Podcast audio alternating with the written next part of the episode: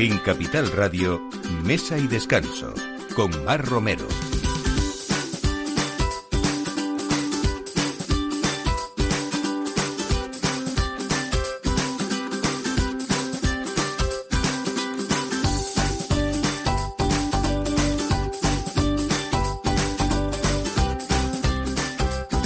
Esta es la hora, como saben, de el aperitivo y empezar a pensar en nuestra comida en la mesa y sobre todo por compartir, que, que es domingo. Domingo 9 de mayo para hablar hoy, por ejemplo, pues de una novedad que es la primera guía gastronómica inteligente, se llama Velada y está dirigida a un público joven y foodie, es digital y usa el mismo lenguaje, los swipes que Instagram Stories o Tinder. La nueva guía digital de los mejores restaurantes de Madrid y de Barcelona se comunica con un lenguaje millennial, intuitivo y fácil de usar. Vamos a estar hoy con su cofundador y jefe de producto de esta guía velada, David Martín Suárez. Y como siempre hablamos de vino en este programa, tenemos a Isabel Mijares y García Pelayo, que es, eh, ha sido colaboradora de Mesa y Descanso, como saben, química, enóloga, escritora, divulgadora y mucho más. Toda una vida dedicada a su pasión por el vino y, entre otras cosas, siempre lo comentamos, pues fue la primera enóloga de España hace ya mucho tiempo. Bueno, hablamos a veces de denominaciones de origen, de indicaciones geográficas protegidas y, y, de todo producto que es nuestro. Hoy vamos a hablar también de cómo diferenciar esa morcilla de Burgos y cómo diferenciar lo que es la auténtica de la que no y por qué. ¿No? ¿Por qué tiene esa indicación geográfica protegida? Hablaremos hoy con Roberto da Silva también, que es su presidente. Y saben que esta semana entramos ya en todas las fiestas y toda la programación de San Isidro y tenemos que hablar de ellas, de las tontas, de las listas, de Santa Clara, de las francesas, las tradicionales rosquillas, que en este caso hablamos con Ana Guerrero de Hornos San Onofre, que se siguen elaborando de forma artesanal en esta festividad de San Isidro. Y con esta familia, sobre todo Ana Guerrero, que se ha, se ha convertido en, una garante de la tradición madrileña y además de sus obradores dedica su tiempo también a estudiar la historia de esta repostería castiza. Así que todo esto a partir de ahora en mesa de descanso en la realización Miki Garay y aquí Mar Romero quien les habla. Bienvenidos. Mesa y descanso con Mar Romero.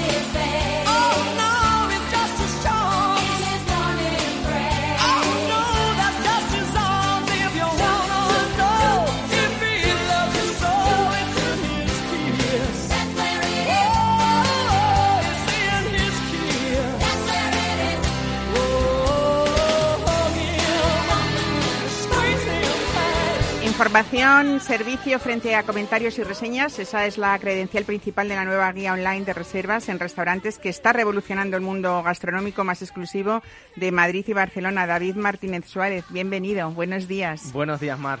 Cofundador y jefe de producto de esta guía gastronómica. Para las nuevas generaciones, ¿podemos hacer así que es velada? Sí, eh, no, nos, no, nos, cerramos a, a, a, ningún tipo de público, pero sí que está centrado en, en, en, el público joven. Digamos que tenemos, la mayoría de nuestros usuarios están entre los 20 y muchos y los 40 y pocos. ¿eh? Yo, consideramos a los 40 y pocos jóvenes. ¿eh? Desde luego. Bueno, eh, lo creasteis porque os disteis cuenta de muchas cosas, entre ellas que, que, estas nuevas generaciones pues ya no usaban las guías tradicionales para buscar restaurante y, y lo único que quedaban eran eh, las típicas eh, aplicaciones de, de reserva ¿no? Que al fin y al cabo eh, tampoco nos informaban demasiado. O vosotros creasteis al final eh, una serie de sectores o de capítulos en los que son distintos, ¿no? Buscamos cosas diferentes. Exacto. Nosotros nos dimos cuenta eh, el año pasado, que fue cuando empezamos a darle forma a, a Velada, que había, como, había un hueco entre eh, las guías tradicionales, como acabas de decir, eh, Michelin, McCarthy, Repsol, las, las, las, típicas, en las que sí que hay una selección de los restaurantes, hay un criterio por detrás. Y luego, en el otro extremo, estaban las apps de reservas, ¿no? que todo el mundo conoce. Eh, donde ahí hay miles y miles de restaurantes, donde no hay una selección y donde al final es, es difícil encontrar un buen restaurante, ¿no? Porque ya ni siquiera te puedes fiar demasiado de los comentarios y de los, de los ratings. Uh -huh. Entonces, decidimos crear un producto que estuviera entre esos dos mundos. Eh, un, un, sitio donde los restaurantes estuvieran seleccionados, no, sé eh, si, eh, si, lo has visto, pero cada uno de los restaurantes que aparece en Velada es visitado por, por alguno, de, alguno del equipo o alguno de nuestros colaboradores. entonces, tenemos esa selección de restaurantes curados, digamos, que, que tienen unos criterios mínimos de producto, de calidad de producto, calidad de servicio y calidad de espacio. Pero además es más parecido a un producto digital donde se puede filtrar por, como decías, un montón de categorías que, eh, muy, muy ligadas a las necesidades reales. Por ejemplo, tenemos eh, un filtro muy usado últimamente que es eh, restaurantes para una primera cita, ¿no? Pues al final seleccionamos los que nosotros creemos que son buenos, o restaurantes con buenos cócteles, o... Ahora con terrazas, ¿no? con terrazas, claro, por ejemplo. Eh, solicitadas. Ahora mismo el, filtro exacto, restaurantes con terrazas eh, está muy solicitado y, es uno de los, de los más usados, pero y cosas incluso más concretas como terrazas, terrazas cubiertas, que es algo muy sencillo, que, todo, que, que, hay muchos restaurantes que lo tienen, pero no hay, no hay forma de encontrarlo. Entonces nosotros hemos añadido un, filtro que también es muy usado de restaurantes con terraza cubierta. La he visto, he visto velada, me encanta la imagen porque es muy fresca, muy cuidada en esa fotografía, eh, como muy clara de ver, ¿no? Que también eso es importante porque eso lo que hace es que te sugiere que repitas y que al final es un poco enganche, ¿no? Que lo habéis hecho muy bien esto. Eh, hablabas de los filtros, pero también lo habéis complicado algo más en el sentido de que hay incluso combinaciones de filtros pues, por mm. ejemplo, ir a un barrio en concreto por menos de 50 euros. Por ejemplo, el barrio de Salamanca, que ya sería difícil. Pues quiero ir ahí, pero que encontrar restaurantes que se, eh, se acomoden un poco a mi bolsillo, ¿no? Eh, eh, justo, mm, como decías, no somos la típica app de reservas donde hay una lista interminable, sino que lo hemos intentado hacer un poco eh, más parecido a Instagram Stories, por ejemplo, ¿no? Donde tú vas viendo tarjetas con una foto grande, con el título del restaurante, la zona y, el tipo de comida, y vas pasando hasta que encuentras alguno que te guste, lo puedes deslizar hacia abajo para guardar, y cuando entras en la ficha encuentras esos detalles que te dicen, pues, eh, el precio medio, eh, tipos de, filtros que tiene, o el chef. Si el chef tiene Instagram, pues un link al Instagram, al Instagram del chef, un link al Instagram del restaurante. Y como tú dices, eh, tenemos la posibilidad de no solo ponemos esos filtros de, eh, como decía antes, de con terraza, sin terraza o lo que sea, sino que además tenemos eh, filtros por área, puedes decir, o por zona o por barrio, puedes decir, como decías, pues quiero un barrio, un restaurante en el barrio Salamanca por menos de 50 euros y que además sea de comida asiática. Pues si seleccionas esos tres filtros, te vamos a dar solo restaurantes que, cumplen esos tres criterios. Bueno, desde el mes de septiembre, ¿cuándo empezasteis? Eh, pues el, proyecto empezó, empezó de manera seria, digamos, eh, en septiembre, octubre, que fue cuando entramos en la, aceleradora, de startups del Basque Culinary Center. Ajá. Bueno, Velada desde el mes de septiembre decía acumula ya más de 250.000 swipes, datos que, que, se unen a una dinámica que está creciendo evolutivamente de una manera increíble y también hay más de 9.000 usuarios ya. Sí, bueno, esos datos ya están desactualizados porque vamos creciendo tan rápido que creo que a día de hoy ya somos más de 15.000 usuarios y, y swipes, que es básicamente el número de veces que se ha visto un restaurante, ya supera los 500.000. ¿Habéis sido vosotros mismos, bueno, eh, hemos dicho que eres cofundador de, de y jefe de producto de Velada, también está Alessandra Papadopoulos, creo que lo he dicho bien, que sois las dos personas que en realidad mm, bueno, os dedicabais a profesiones diferentes, no mucho que ver con la hostelería, pero sí visteis la necesidad como consumidores, ¿no? Que claro, fue el inicio. Nosotros eh, venimos, tanto Alex como yo, además Manu, que es el tercer socio de la startup, venimos del mundo de la tecnología. Eh, los tres nos conocimos en Telefónica, en el área de innovación, entonces estamos muy familiarizados con el producto digital y la innovación.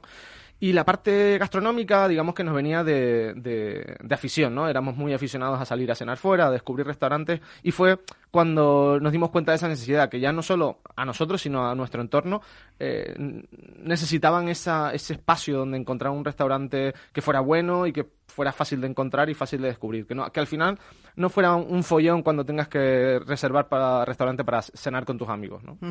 Bueno, em, hay algo muy importante que yo creo que quienes nos escuchan, sobre todo si son hosteleros, dirá, bueno, pues una aplicación de reservas más, pero Velada ha dicho adiós a las comisiones, ¿no? Que eso es muy importante contarlo. Sí, pues eso es algo que, que lo hemos tenido claro desde el principio y, vamos un poco en contra del sector, es decir, todas las apps de reservas, todas las apps eh, de este tipo eh, cobran por eh, una comisión por reserva y nosotros le hemos dicho adiós, no vamos a cobrar a los restaurantes nunca por las reservas que se hagan a través de velada ni por aparecer en, en, en velada. Nuestro modelo de negocio es diferente. Nuestro modelo de negocio se basa en crear una comunidad muy grande de usuarios en el que la gente acuda a nuestra app no solo para, para descubrir restaurantes nuevos o para reservar, sino para estar al día del, de, la actualidad gastronómica en Madrid, en Barcelona por ahora. Estamos, abriremos más ciudades uh, durante este año, eh, pero queremos hacer esa comunidad. Por lo tanto, tendremos servicios premium para el usuario, tanto para usuarios como para restaurantes, en el que pues el restaurante pueda aparecer de manera destacada dentro de la app o, o, o, puede promocionar alguno de sus servicios o productos, pero no cobramos por, por reservas ni por aparecer en, la app. Bueno, esto lo que hace es sumaros a, sumar a Velada valores de, independencia y de credibilidad también, ¿no? Claro, exacto, justo. Si, si nosotros no cobramos por aparecer ni por las reservas, podemos permitirnos, entre comillas, el lujo de, de decidir qué restaurantes. Por eso somos muy... Eh, digamos, quisquillosos en el, en el restaurante y muy eh, pulcros con los restaurantes que podemos. Por eso eh, creemos en esos tres criterios de, calidad de producto, calidad de espacio y calidad de ambiente. Por lo tanto, al no cobrarles, podemos decidir nosotros qué, restaurante aparece y qué igual no.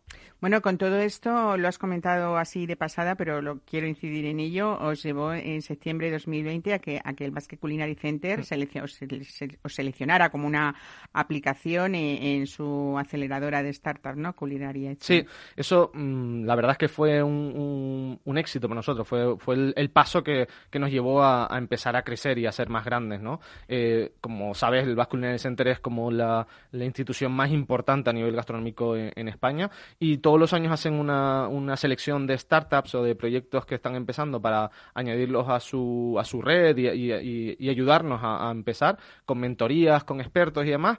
Y, la verdad es que estamos súper agradecidos porque eso nos ayudó a, crecer y a, ser más relevantes y a, hacer un mejor producto también. Bueno, vamos a aclarar un poco porque es muy fácil usar esta aplicación. Eh, es el usuario accede a Velada, selecciona la categoría que quiera, accede a una lista de restaurantes de esa categoría y eh, pasa hasta encontrar eh, eh, su restaurante deseado, al igual que ocurre en Tinder, ¿no? Los swipes que estamos diciendo, ¿no? A partir de ahí el usuario puede guardar directamente este restaurante entre sus favoritos y después eh, puede entrar en ese detalle que vosotros también habéis hecho fichas donde vamos a encontrar no solamente la información básica, sino como tú decías, platos sugeridos, perfil de Instagram o del local o del chef, en fin, si el lugar dispone de servicio de delivery, todo esto, ¿no? Pero dentro de poco vais a hacer un sistema de recomendación muy personalizado, ¿no? Cuéntanos sí. Pues esto es eh, la parte más tecnológica de, Velada y la que va a hacer que Velada sea eh, de verdad la primera guía inteligente, la, primera guía gastronómica inteligente.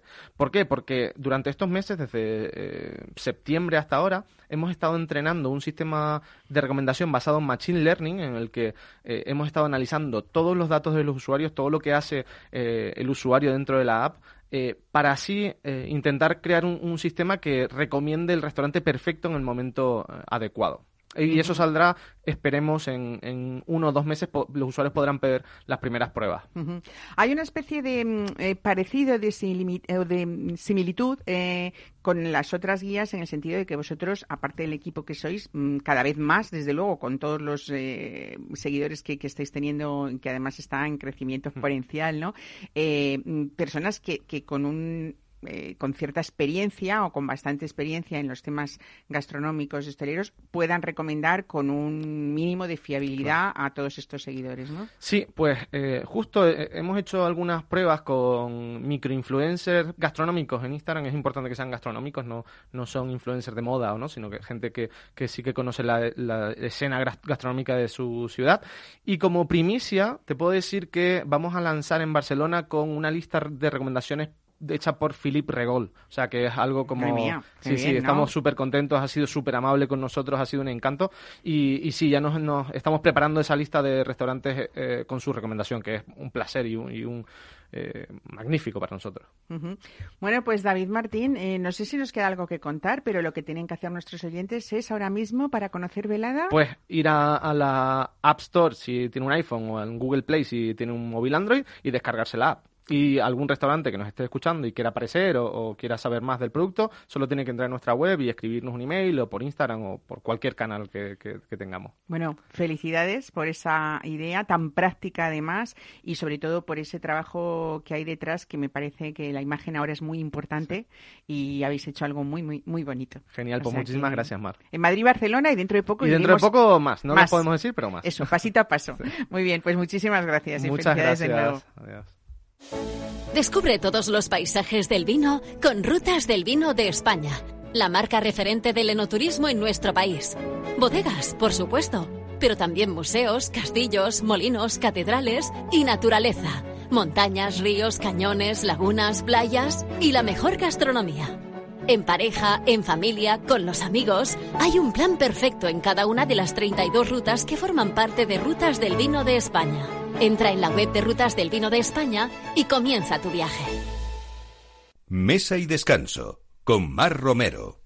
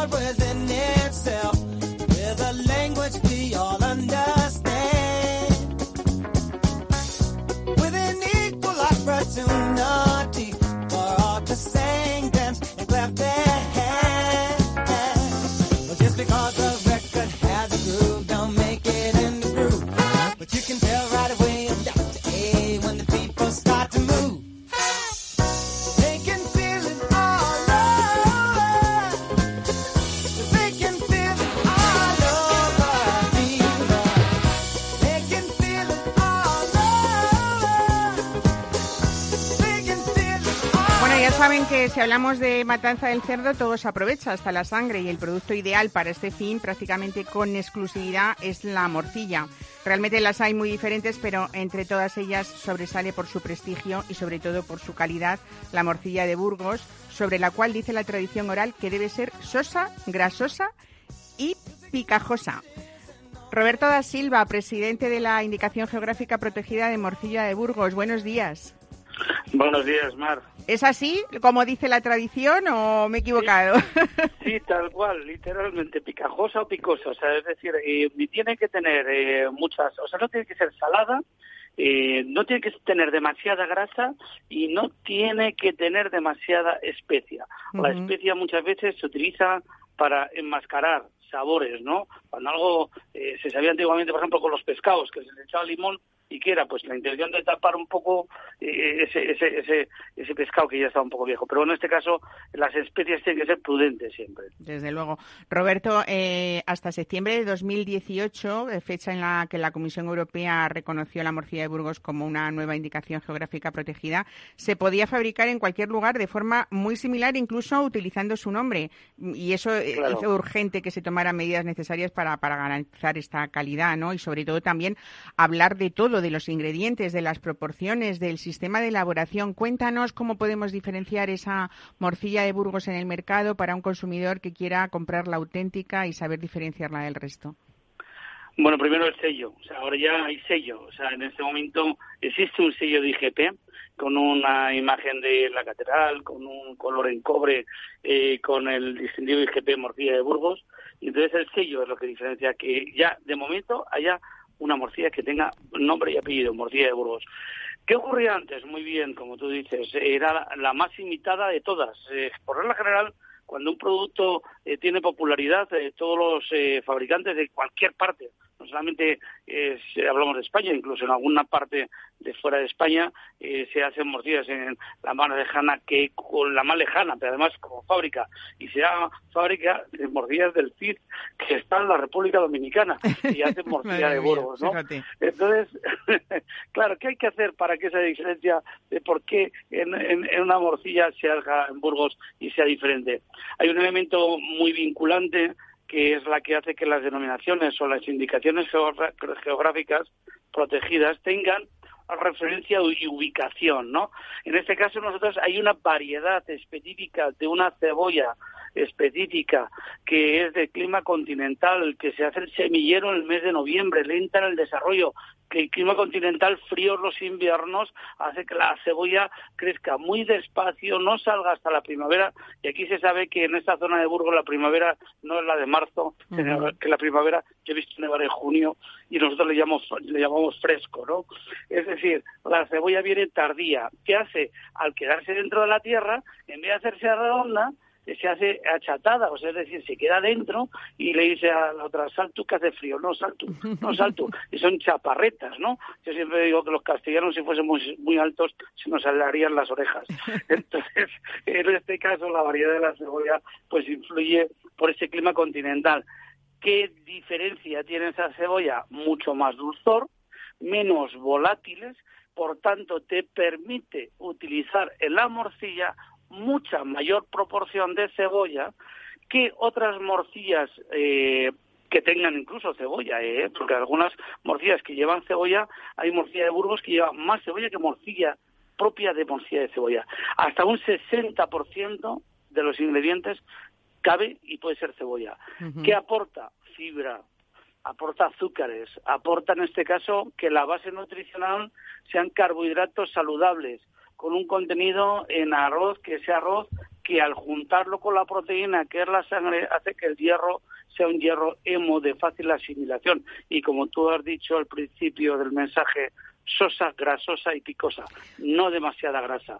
En la punta, la cúspide, la grasa tiene que ser prudente, simplemente para favorecer el tracto intestinal. Estamos hablando del alimento perfecto. Claro, bueno, es la cebolla de la variedad orcal, que no sé si, si lo has dicho, no pero lo he dicho. que también se llama matancera o de matanza en otros sitios, ¿no? De invierno, de matanza, eso es. Es la cebolla que se recogía en el mes de septiembre, octubre, digo que sale tarde, eh, crece en el verano, llega hasta puede llegar hasta un kilo, kilo y medio algunas cebollas, son, son preciosas. Y eh, se recogen en el mes de septiembre, octubre.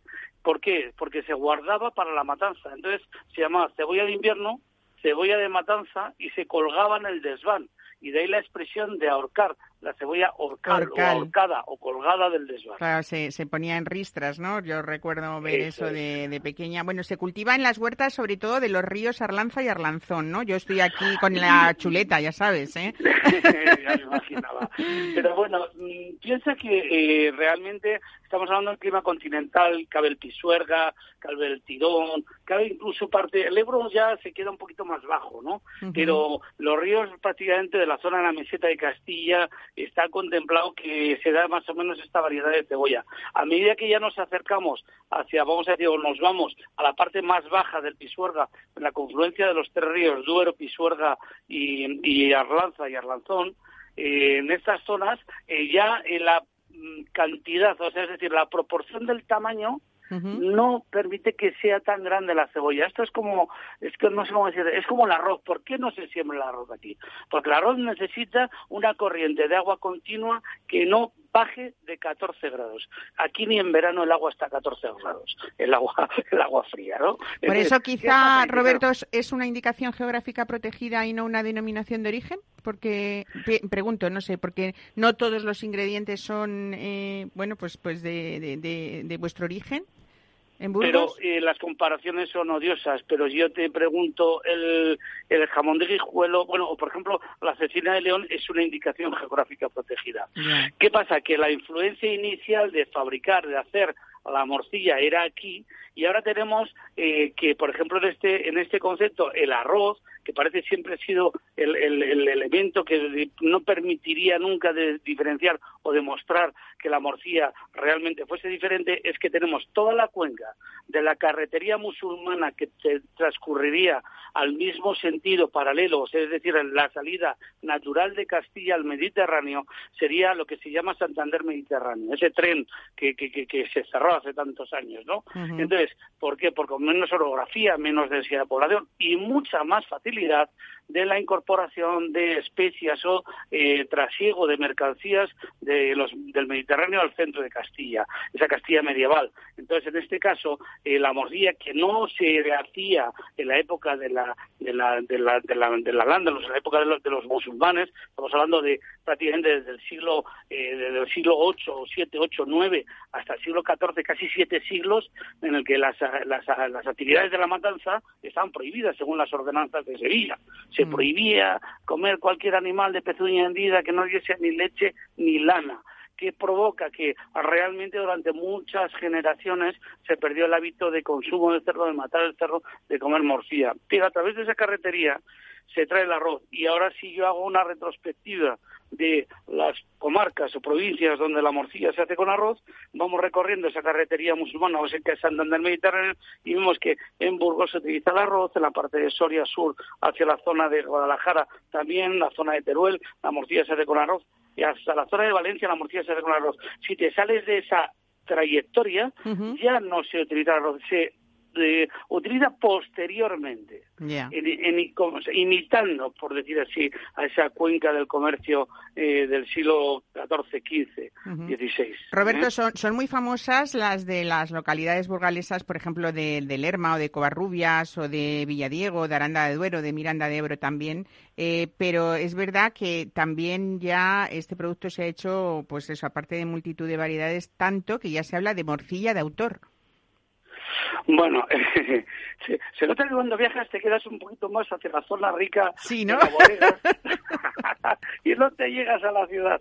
Entonces, también te digo como influencia y a través de los eh, hábitos del mercado, del comercio, eh, pues nos diré que, bueno, realmente eh, cuando sí se venía a Burgos, en cualquiera de los pueblos, cada una de las morcillas, cada una de las familias, esos carniceros que hacían las morcillas caseras, pues todas eran buenas. Y todas eran buenas porque es el compendio de esos ingredientes que yo te he hablado al principio, ¿no? O sea, cebolla en cantidad, proporción, una buena calidad en la cantidad del arroz. Sobre todo, también hay una diferencia no se precuece el arroz en muchos casos, con lo que quiere decir que tiene mayor contenido en carbohidratos que en este caso que proteínas y grasa incluso, ¿no? Entonces, ¿qué pasa? Que según vamos subiendo hacia el centro, prácticamente ahí es donde el arroz se echa neto, crudo, sin cocer. En otras zonas se precuece un poco. Pero eso no es lo que se diferencia. Realmente, la mano, las especias y el tránsito, vamos a decir, del comercio, eh, hay una influencia, sobre todo esa carretería musulmana que te hablaba antes, de las especias que vienen de Asia a través del Mediterráneo, pimienta, comino, clavo, alcarabea, incluso, en algunas de ellas, ¿no? En común todas tienen pimienta, en común todas tienen orégano, que es la especia del territorio de la meseta.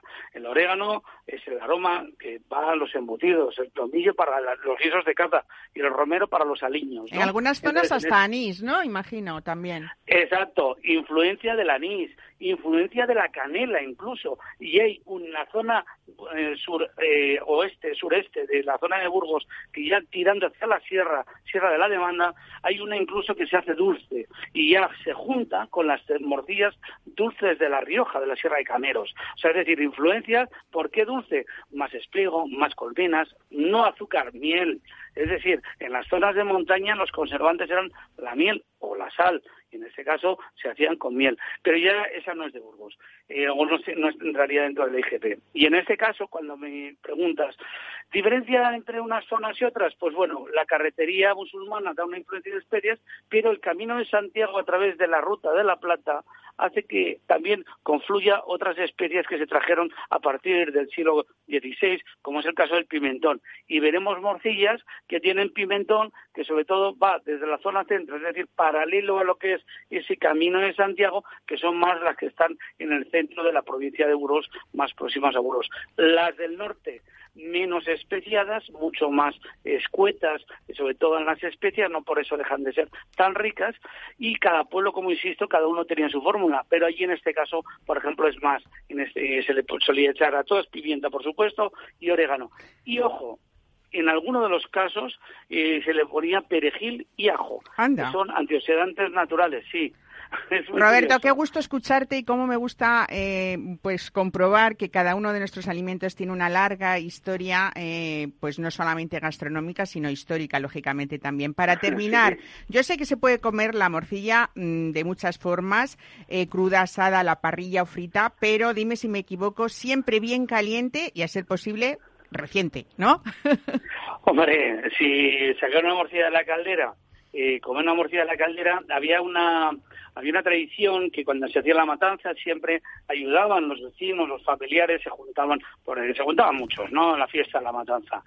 Un día mataba uno, otro día mataba otro. En este caso, por ejemplo, pues bueno, se lavaban las tripas, se llevaban al río y de las tripas, pues evidentemente eh, pues sale más o menos el, intestino grueso, se hace para las morcillas, que es una fanega de cebollas, que más o menos unos 2-3 kilos de arroz, la sangre de un cerdo y la manteca de un cerdo. El intestino delgado para hacer el chorizo y lo otro para hacer las morcillas. Y había una que es la que siempre se ofrecía pero nunca se daba, que es la de autor, como dices tú, o el apéndice, o el ciego. En este caso, claro, dices, eh, ¿cuál, es, o sea, ¿cuál es el mejor momento? Pues el ciego, por regla general, cuando se hacía la matanza, cuando se hacían las morcillas, que era lo primero que se comía de la matanza, las señoras batían la sangre, embuchaban, embotían las morcillas, las cocían, y lo primero que se comía era el ciego. Por lo que digo, me has ayudado, vecino, te ofrezco el ciego, pero no lo vamos a comer. un manjar. Para compartir, como siempre, ¿no? lo mejor. Exacto, porque es grande el autor, algunos pueden pesar hasta un kilo y medio, ¿no? y entonces siempre caliente, siempre caliente recién hecha está espectacular. Luego cuando se abate la temperatura la podemos reconstituir, recuperar, es decir, frita la plancha, asada al horno. Pues yo si me permites hoy recomendación del aperitivo mesa de descanso de hoy domingo, morcilla de Burgos y yo voy a elegir como se hacía mm, pues con mis abuelos, asadas así lentamente al rescoldo de la lumbre, que es como más ricas me parecen, ¿eh? A la brasa. A la brasa sabes, ¿Sabes por qué, Mar? Perdona, que a, lo mejor te estoy robando tiempo, pero mira, la brasa le suba el elemento que nos falta, ese umami, el ahumado, los tostados, el hogar. Cuando nosotros llegamos a un sitio, eh, a un pueblo, cuando huele a hogar, ¿a qué huele ese humo, ese aroma de, las chimeneas? el aroma del hogar, el aroma de la brasa, es lo que hace. Pues con ese, con ese aroma nos quedamos, Roberto, con ese aroma de hogar y con, eh, y con tanta experiencia y sabiduría que tienes como, lógicamente, presidente que representas esta indicación geográfica protegida. Roberto da Silva, muchísimas gracias por todo lo que nos has contado hoy. Gracias. ¿eh? Y otro día te espero aquí en el estudio cuando corran mejores tiempos y mejores vientos. Cuando podamos movernos de un sitio a otro, contad conmigo que podemos estar hablando largo y tendido. esta experiencia me ha dado 25 años persiguiendo a que la morcilla fuese indicación reconocida de Burgos. Eso es. Pues muchísimas gracias, y feliz fin de semana, lo que queda. Un saludo, hasta luego. Mesa y descanso, Capital Radio.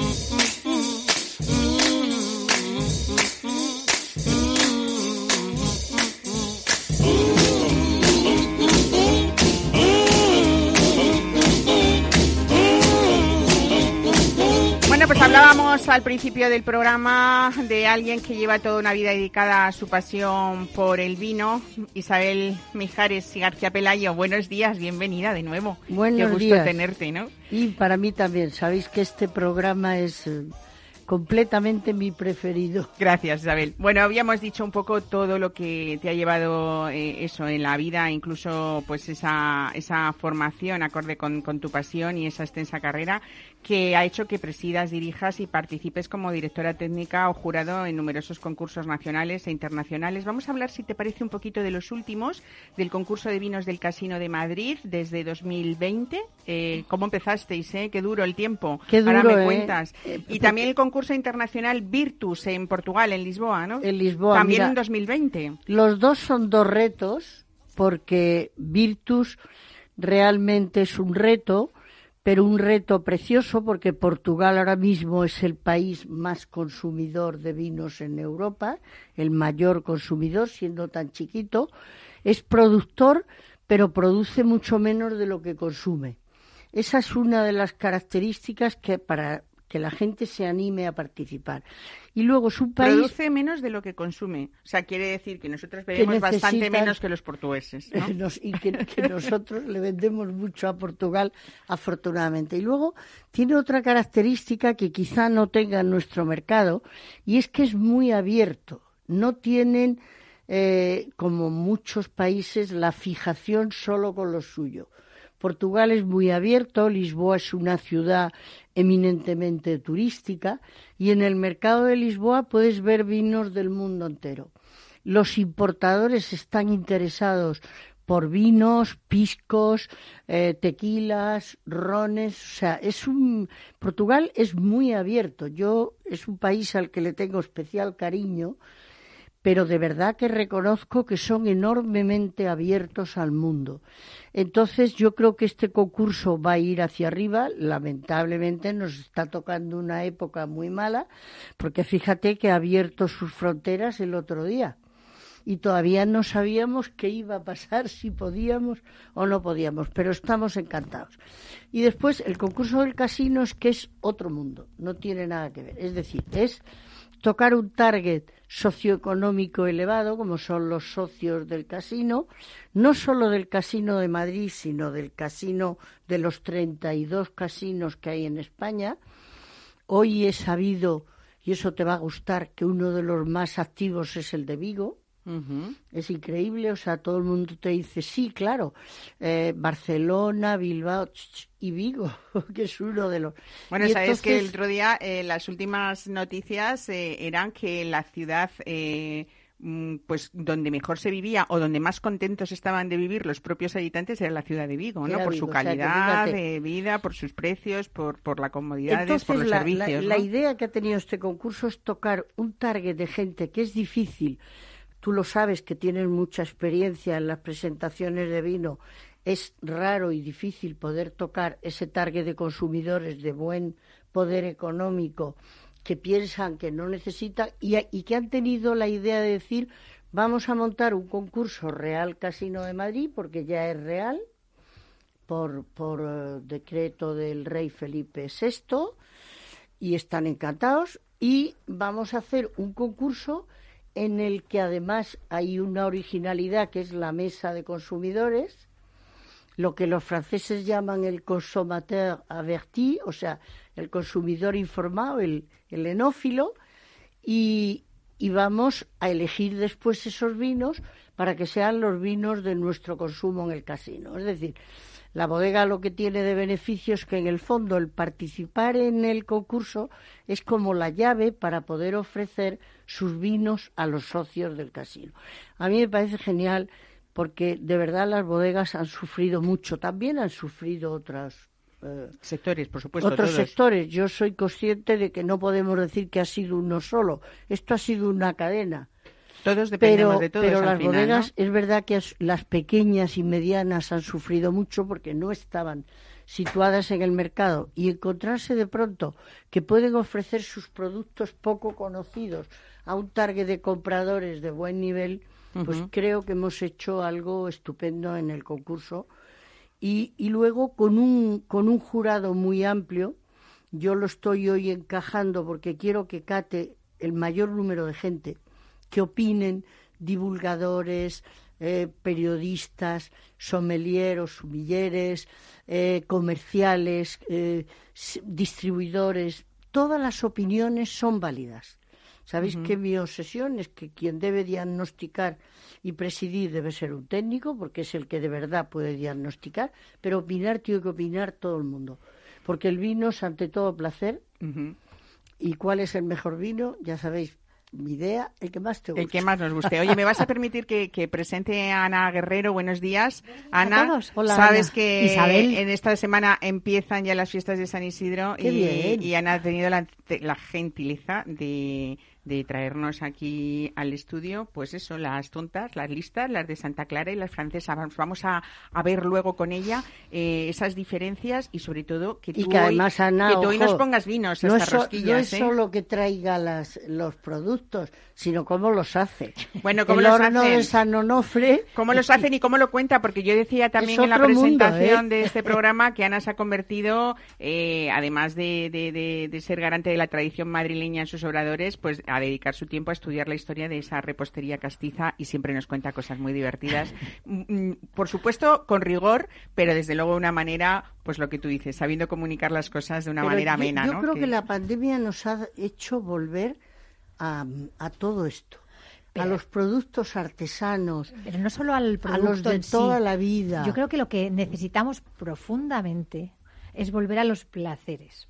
Y cuando, cuando tenemos pocos placeres y cuando tenemos pocas cosas que hacer, que era lo que pasaba antiguamente, que la gente lo único que hacía era trabajar en el campo y tener momentos de placer, ¿qué es lo que ha ocurrido ahora? Pues que hemos tenido muy pocos momentos de placer y hemos ido donde más nos gusta y donde más, más disfrutamos, que es la compañía, sin duda alguna. ¿Por qué de repente el casticismo, la romería, salir a beber juntos, salir a compartir, se convierte en algo exitoso? Pues porque es que estamos deseosos de vernos. Yo creo que vamos a volver, fíjate, y que, que sí. nuestros hijos y nietos nos van a agradecer el que conservemos todo eso para ellos. Creo que hay que ser respetuoso con el medio ambiente que nos está dando duro, que la madre tierra nos está diciendo, chicos, dejad de hacer el bobo, ¿sabes? Y hagamos de- del mundo un lugar sostenible. Y la sostenibilidad es querernos. Claro. Y yo cuando ayer estaba viendo, por ejemplo, eh, Ben Amor, una zarzuela, a mí me encanta la zarzuela porque yo soy de Madrid, porque me crié en, en las calles oscuras, porque Contando eso, Ana. Lo de las calles oscuras. Lo de las calles oscuras, a ver cómo lo interpretan. eran las calles oscuras de Madrid, pero había cosas tan peculiares como un cuplé, el cuplé de Olga Ramos, con todo lo que conllevaba. Estaba el Teatro de la Zarzuela cerquita.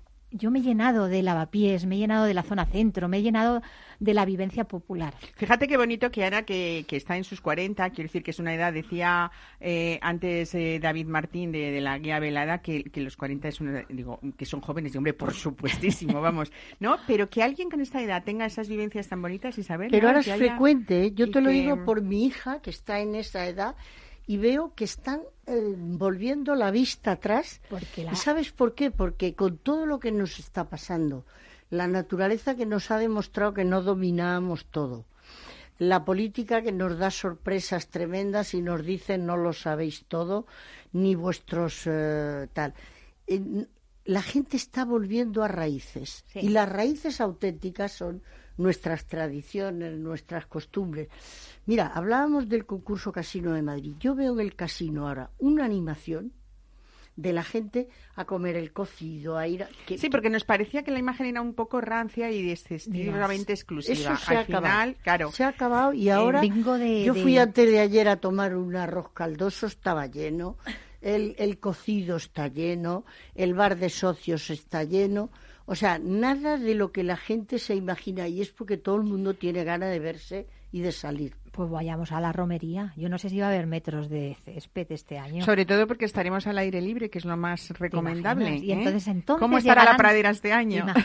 Y oiremos voces que digan, pronto no habrá Cachipé, Duque ni Hortera que con la tía Javiera emparentado no esté. ¿Tú te imaginas esa tía Javiera, una emprendedora nata? Si hoy fuera, si hoy estuviera aquí, estaría aquí, estaría vendiendo sus rosquillas como vendió por cada romería, porque no solamente estaba en la de San Isidro, ella era de Villarejo de Salvanés. A mí me apasiona la tía Javiera. Me, me habría puesto en su piel, me habría puesto en su lugar. Esto que hacemos ahora, estas Fue un personaje un poco denostado en la época y sin embargo después muy imitado. ¿no? Completamente denostado. Pero ahí tenemos a Doña Manolita haciendo lo mismo con su lotería. Y sin embargo, a Doña Manolita, como lo que daba era dinero, todos enseguida la quisieron y la encumbraron. Pero sin embargo, a la tía Javiera le costó un poquito más. A pesar de lo que pone en toda la tradición suya y que aparece en los periódicos. Y Jacinto Benavente hablaba de ella, ¿eh? Que eso ya creo esto. que la puso en su sitio, ¿no? y, y- y la trataban, pero la trataban, por supuesto, como una alcahueta, siempre aparecía, nunca aparecía de madrileña vestida, siempre aparecía como con el con el eh, Pañuelo, el Pañuelo negro de provinciana, ¿no? de provinciana total, se caía del burro, el burro le daba una coz, o sea, tú imagínate todo lo que tuvo que soportar Con lo bonita buena que es esa palabra de provinciano. A mí me Con lo gusta. rica que ¿no? es. Eh, ¿Cuánta cultura lleva detrás? Y, Y, y cuánta además la sabiduría. gente lo tenía a gala. Hombre, Sí, sí, sí, yo sí. vengo de mi Por provincia. supuesto, y de mi como pueblo. pueblo. Y aquí tú me vas a, pueblo y aquí tú me vas a dar la razón, Isabel, que yo creo que todos teníamos un arraigo con un pueblo y sabíamos de témporas y sabíamos de calendarios. Y entonces sabíamos por qué en determinado momento comíamos una cosa y otra. Ahora todo esto se acabó y aparece Carrefour Express. Ay, perdón. Pero eh, Supermercado Express, perdónennos, que están fenomenal porque nos facilitan la tarea, ¿no? Pero hemos perdido el contacto con la naturaleza, con por qué como ahora alcachofa, o con por qué dejo de comerla, o por qué como Los ahora productos almendra. de temporada, ¿no? Eso que es, son ¿no? lo que hay que comer en cada momento, lo bueno y encima lo asequible Pero en lo ese bueno es que ¿no? nos aprovechemos del beneficio del, de la ti- del supermercado express y a la vez de tener a nuestro proveedor de la es. esquina al que le Que no hay que olvidarle nunca, ¿eh? Que es el que nos Mira, ayuda ahora en el vengo con barrio. este señor que se ha quedado ahí, de, ahí, justo detrás del cristal, pero sucesores de Ignacio López, por ejemplo, son nuestros proveedores de fruto seco, de anís estrellado, del que vamos a hablar hoy. Eh, bueno, es fundamental que, claro, cuando yo le digo, tráeme canela de Ceilán, pues que sea de Ceilán. Y él corre y me dice, toma, tengo esta de Ceilán. Y tráeme piñón castellano. Y él me trae piñón castellano, no me trae un piñón chino, porque yo no quiero un piñón chino, ¿no? Y mm, es fundamental que tengamos este arraigo a la tierra. Y el orgullo del pueblo, ¿eh? que es algo... Bueno, eh, quería vino decir- de tu vamos a eh, vamos a hablar también eso de, de vino. En- Enlazo un poco con lo que me estabas contando, Isabel, porque tú has defendido siempre me decías creo que aparte de que haya una divulgación del vino desde todos los sectores, también creo que en esas mesas de cata tiene que haber un técnico. Eh, precisamente el, el pasado jueves, el, el 6 de mayo, eh, se celebraba una de las ponencias de conferencias online sobre cultura gastronómica de la academia, porque tú eres parte de esa academia, de esa Real Academia de Gastronomía de, de- de España, y hablabas sobre la entrada de la ciencia enológica en la gastronomía. Cuéntame esto. Bueno, pues eh, yo tuve mucho interés, le agradezco muchísimo a Carmen Simón Palmer, que es una académica de, de- la historia, es un- una autoridad, que, que haya organizado estos ciclos de conferencias en la academia, porque hay que poner las cosas en su sitio. La etnología es una ciencia y como tal hay que tratarla como una ciencia. ¿Y por qué entra en el mundo de la gastronomía? Pues entra porque se da cuenta que nadie bebemos solo una botella por gusto entera, solo bebemos así los técnicos y los borrachos. Yo a veces no, Te has metido, te has metido, te has incluido en los dos grupos. ¿eh? No, pero, No pero sé en qué dicen, grupo. dicen que son los que tienen la verdad. no sé en qué grupo estoy. Entonces, resulta que lo que no podemos, lo que tenemos que entender es que todos los fenómenos que conllevan hacer un vino son fenómenos demasiado, son científicos. Y para utilizar todos esos fenómenos científicos hay que conocer una ciencia que se llama la enología. Entonces, no confundamos, yo llego a sitios donde me ponen, veo que pone tertulia enológica y le digo, no, será tertulia sobre el vino, que es diferente, o sobre acercamiento a la cultura del vino, porque quien la está llevando a cabo no hay ningún científico ahí y entonces es imposible. Entonces yo ayer lo que quise aclarar era que era un enólogo, que era un enófilo, que es un sumiller, que es un crítico, o sea, y todos somos necesarios ¿Y al en borracho? este- eh, en función del vino. Al borracho supiste. O sea, podríamos Al decir que un enófilo es la persona que le gusta el vino, que lo disfruta y que no tiene por qué entender y no del tiene todo, ¿no? Que es lo y me- donde más bonito. nos hemos equivocado es en haberle contado a la gente casi Que tiene para que hacer un máster que para ser beber. doctor porque no es verdad No es verdad. porque Claro. fíjate ese vino de tu pueblo que todo el mundo bebía su vino y le parecía el vino mejor del mundo ahora al contrario para elaborar vino hay que ser un científico y hay que conocer la ciencia de la enología. No es un aficionado, no es alguien que va a pasar el tiempo. Entonces, como no hacemos la diferencia y mezclamos todo, lo que yo quise ayer fue aclarar. Me alegro porque me llamó mucha gente, incluso del mundo universitario, para darme la enhorabuena y para decirme ya era hora que alguien hablara así de claro. Yo tengo el defecto de que hablo clarísimo. Una pregunta, ¿con qué vino te tomarías estas listas tontas de Santa Pues yo Clara y francesas? Estoy viendo esa caja y fíjate, ahí ya se me están ocurriendo desde un anís de chinchón, que podría ser Bueno, pero estamos de aperitivo. Estupenda. Esto es para el postre. Un Estamos de aperitivo ahora. Un palo cortado. Un palo, palo cortado. cortado. ¿eh? Una manzanilla pasada. Sí. Iría maravillosamente bien. Eh, y también esos vinos un poco indefinidos que hacíamos cuando mezclábamos todas las uvas en todos los pueblos, que se recogía todo, que era un poco como el vino que tiene Asunción, ¿no? que ni es blanco, ni es tinto, ni tiene color. Exacto. Pues nada, elijan, elijan ustedes ahora en la puerta de su bodeguita, eh, que vamos nosotros a abrir la caja y vamos a hablar de esas diferencias para que nos quede claro de una vez cuáles son las listas, las tontas, las de Santa Clara Ah, y las francesas. Mesa y descanso con Mar Romero.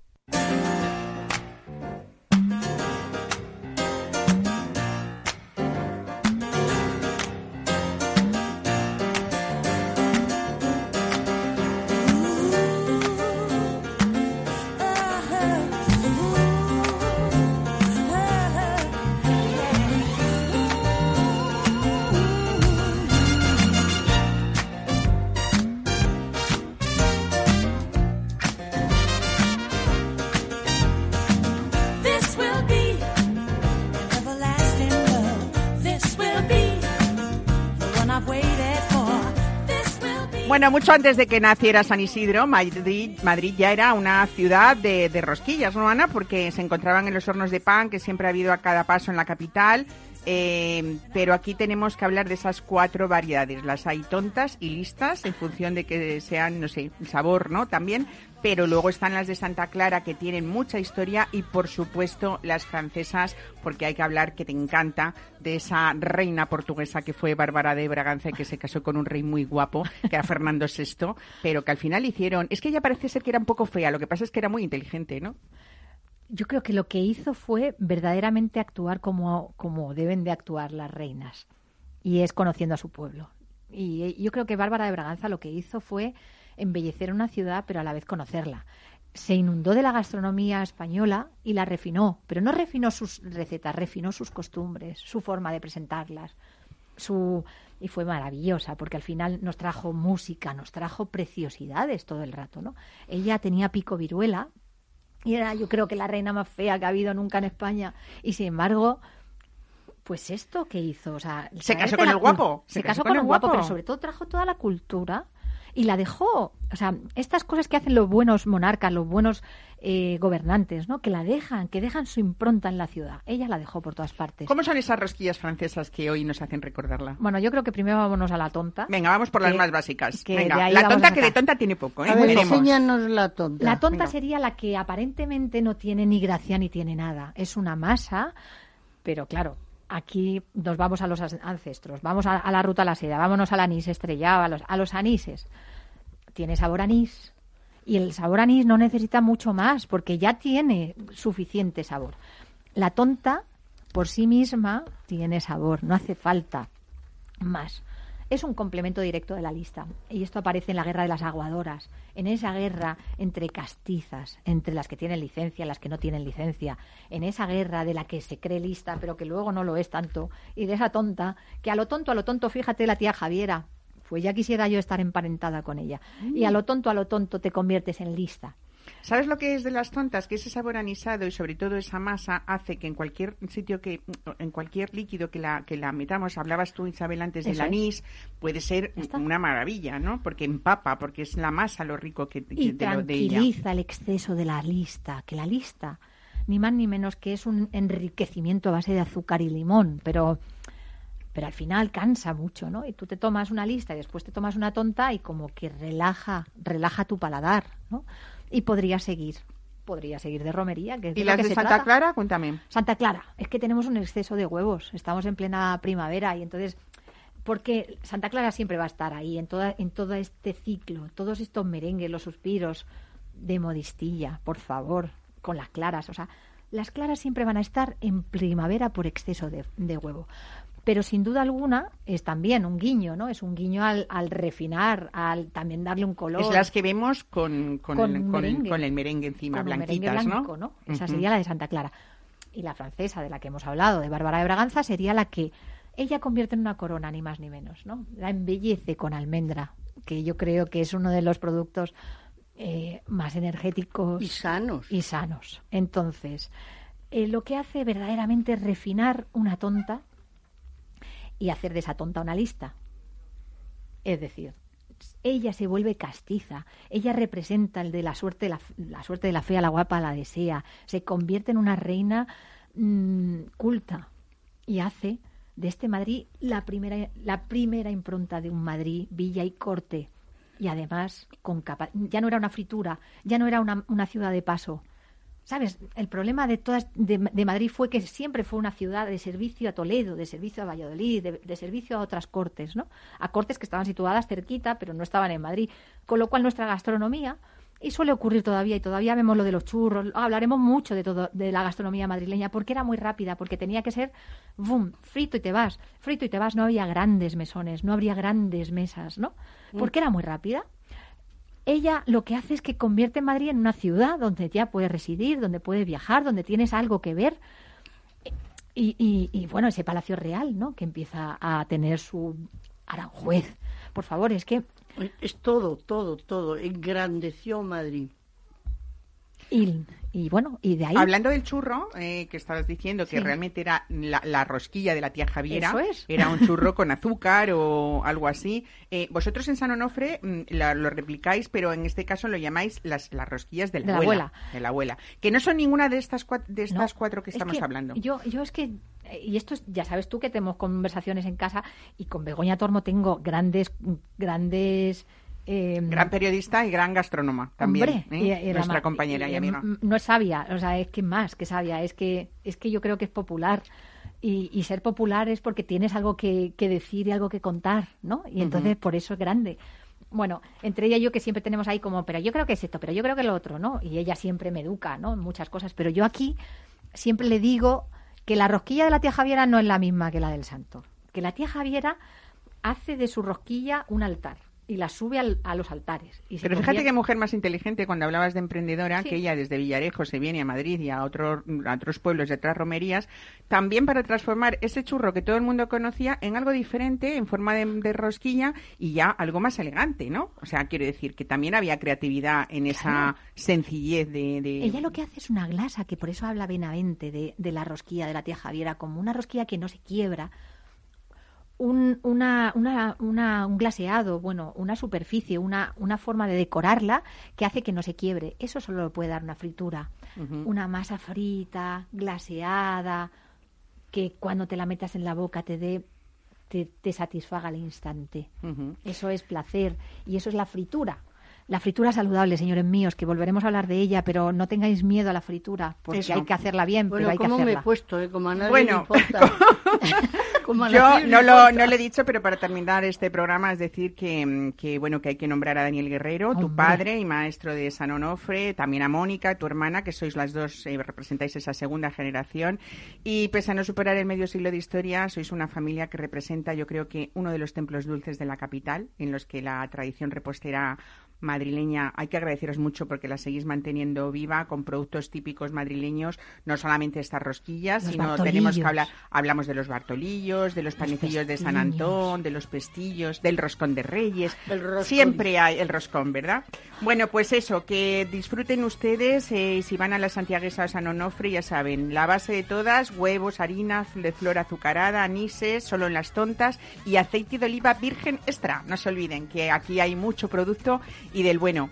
Isabel Mijares, mi- muchísimas gracias y desde luego enhorabuena por ser también una de las mujeres más emprendedoras que hay en este país y por hacer esa difusión y esa divulgación del vino como tú solo sabes Solo hacerlo. se me ha olvidado decir que todo el que esté interesado que entre en internationalvirtus.com o en concurso de vino Real Casino.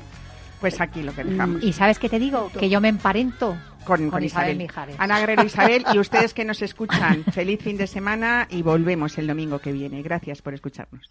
Mesa y descanso con Mar Romero. Tu radio en Madrid 105.7, Capital Radio. Memorízalo en tu coche. Restaurante Ferreiro, todo el sabor de la cocina asturiana con los mejores pescados de pincho de nuestros mares y nuestras carnes del Principado. Recetas sabrosas y actualizadas junto a los platos más emblemáticos de la alta cocina asturiana. La fabada, premio la mejor de Madrid 2017 y las verdinas con bogavante y almejas. Pruebe nuestro famoso arroz con leche y nuestros menús diferentes en cada temporada. Calle Comandante Zorita 32, teléfono 91 553 93 42. Una recomendación del programa gastronómico Mesa y En el balance nos preocupamos por nuestros hijos, por su vinculación con el mundo de Internet y las redes sociales, y analizamos sus riesgos de la mano de Pilar Rodríguez en Familias Enredadas, todos los lunes a las ocho y media de la tarde en el balance, Capital Radio. Disfruta de la mejor cocina gallega en Montes de Galicia. Todo un clásico moderno en el barrio de Salamanca. Disfruta de la variada dieta atlántica, de las mejores carnes y pescados tratados con respeto y transparencia y regados con una de las mejores bodegas de la zona. En grupo, en familia o en pareja, Montes de Galicia te ofrece el espacio perfecto en cada ocasión. Las vacunas son seguras y la mejor alternativa para acabar con la pandemia. Eres parte de la solución. Vacúnate. Hay que vacunarse. Comunidad de Madrid. No pierdas detalle de todo lo que afecta a tus inversiones y a tu bolsillo. Toda la información en Mercado Abierto con Rocío Arbiza, de 4 a 7 de la tarde en Capital Radio.